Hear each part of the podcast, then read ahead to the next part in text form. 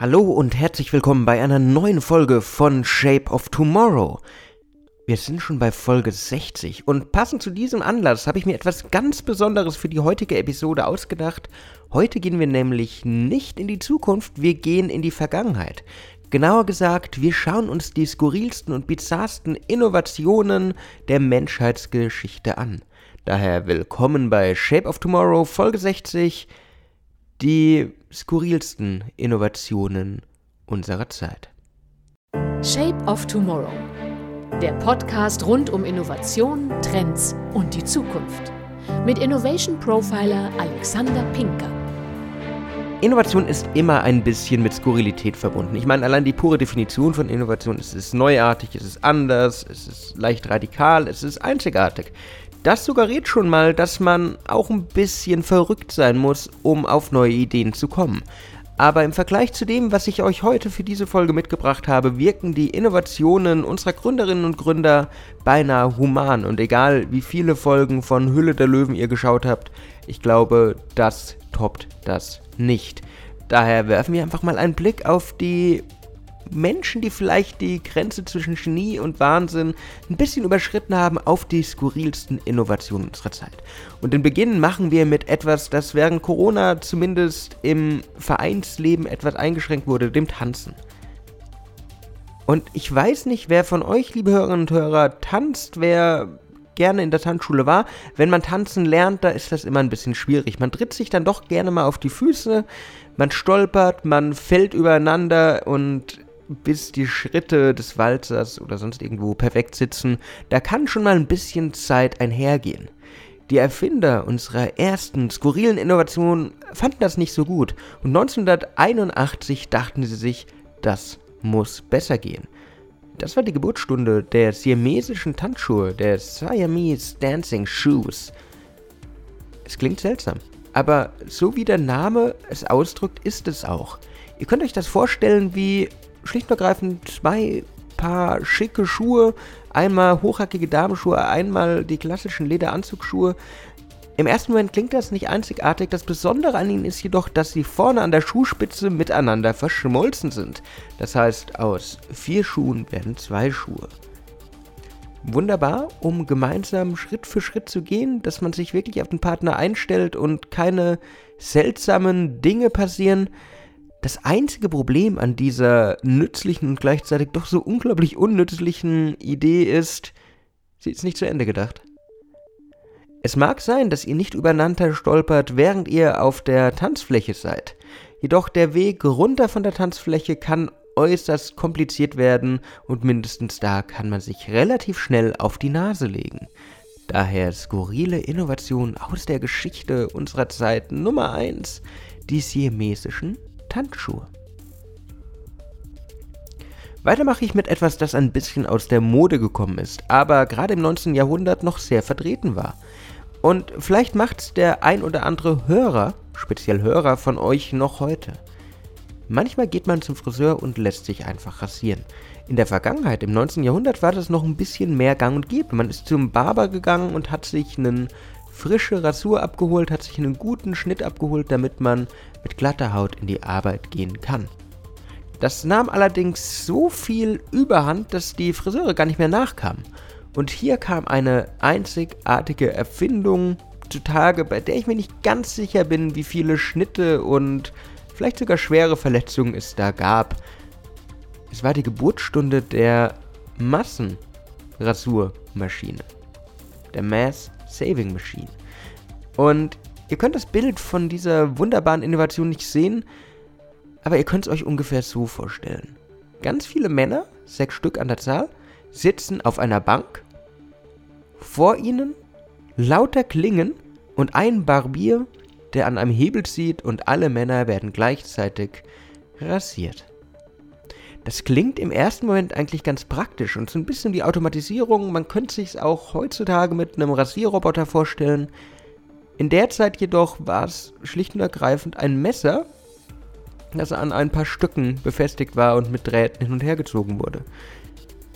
Und wenn man den Blick der Leute auf der Bank deutet, Vertrauen sieht anders aus. Ich glaube, man kann hier fast eher von panischer Angst und um Gottes Willen macht das wirklich sprechen. Daher unsere skurrile Innovation bei Folge 60 Nummer 2, die Mars Shaving Machine. Machen wir weiter und gehen mal ein bisschen raus, raus in die freie Natur. Manchmal möchte man einfach einen Ausflug mit der Familie machen, möchte rausgehen und wunderbare Zeit mit den Kindern und der Frau verbringen. Das Problem ist aber, dass das nicht immer ganz so einfach ist. Man hat hier schließlich den Haushalt, man muss sich um ziemlich viele Sachen kümmern. Kein Problem, das dachten sich zumindest die Erfinder des Familienfahrrads und haben etwas Einzigartiges erschaffen, wo die ganze Familie spaßig raus in die freie Natur kann, ohne die haushaltlichen Pflichten zu vernachlässigen. Wer jetzt jedoch an ein Tandem denkt, hat leider nicht so viele Chancen. Es ist ähnlich einem Tandem und doch ganz anders. Ihr könnt euch das vorstellen wie ein riesiges Fahrrad. Hinten sitzt der, der die Pedale tritt. Das heißt im Einfall zum Beispiel der große Sohn Oben hochgestockt und drohnend über allen mit einem großen Lenkrad sitzt der Vater, der ebenfalls in die Pedale drückt. Vorne die Tochter, die es ganz bequem hat. Und natürlich, man darf die Mutter nicht vergessen, in der Mitte und in der heutigen Zeit würde es dafür wirklich einen Shitstorm in Social Media geben. In der Mitte ein Tisch mit Nähmaschine, damit man ja auch dem Haushalt nachkommen kann. Um Gottes Willen. Also, man mag es eine Innovation, die aus ihrer Zeit geboren ist, nennen, aber heute, gerade mit der Nähmaschine in der Mitte, das mag etwas seltsam rüberkommen. Vielleicht ein bisschen besser, wenn man es etwas anders gemacht hätte und heutzutage einen Laptop mit Streaming von dran gesetzt hätte. Dann könnte es funktionieren. Aber so, Mai, nennen wir es einen Teil der skurrilen Innovation unserer Zeit. Gehen wir gleich bei der Mobilität weiter, bleiben wir bei der Skurrilität.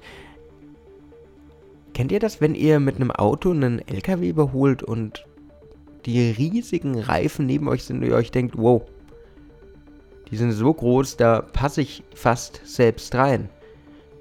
Es gab eine wunderbare Erfindung aus den frühen 30er Jahren mit Namen Dynasphere. Und Dynasphere war inspiriert von Leonardo da Vincis fantastischen Ideen. Der britische Erfinder John Purves hat ein Monowheel erfunden. Und Monowheel ist das, wie es eigentlich klingt. Das Dinosphere oder die Dinosphere ist einfach ein riesiger Reifen, in deren Mitte der Fahrer sitzt. Man sitzt in einem großen Reifen, innen drin sind die Steuerelemente und man steuert so vorwärts. Wenn man was sehen will, muss man sich aus dem Reifen rausbeugen, nach links oder rechts, damit das auch optimal geschieht. Aber sonst ist man relativ sicher wahrscheinlich da drin, weil man rollt theoretisch in einem zu groß geratenen LKW-Reifen quer über die Straße. Ich glaube, in irgendeiner Version unserer Zukunft wird sich sowas durchsetzen und die Leute fänden es genial. Die nächste Erfindung, glaube ich tatsächlich, würden die Leute wirklich heutzutage noch nutzen. Eine Erfindung von Goodyear, die ja bekannt für ihre Reifen ebenfalls sind. Die haben 1954 ein Auto rausgebracht mit leuchtenden Reifen.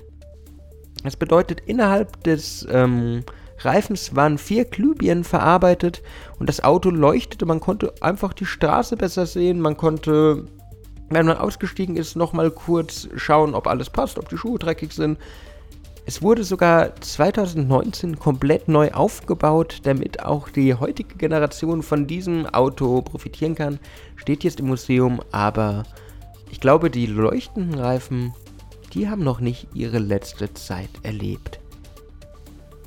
Und ihr merkt an den Beispielen, die wir bisher gebracht haben, Skurrilität kennt nahezu keine Grenzen. Aber ich habe noch eine letzte, nein, ich habe noch zwei letzte Innovationen für euch mitgebracht, die, denke ich, dem Ganzen fast nochmal den Boden ausschlagen. Die nächste ist eine Erfindung aus dem Jahr 1950, damals noch sehr verbreitet, dass man dann doch immer noch im Anzug auch schon am Küchentisch äh, saß, zumindest in den klassischen amerikanischen Haushalten.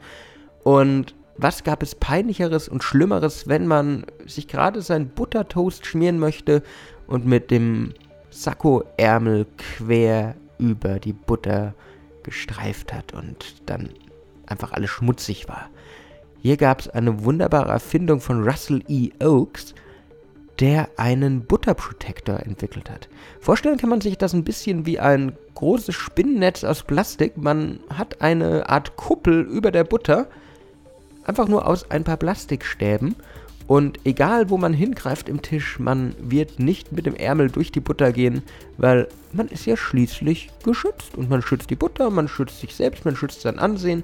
Das ist eine gute, saubere Sache. Und wo wir beim Schutz bleiben, gleich noch die nächste Innovation raus aus dem Jahr 1963. Man muss auch seinen Haushalt manchmal vor Eindringlingen schützen. Zum Beispiel vor Mäusen.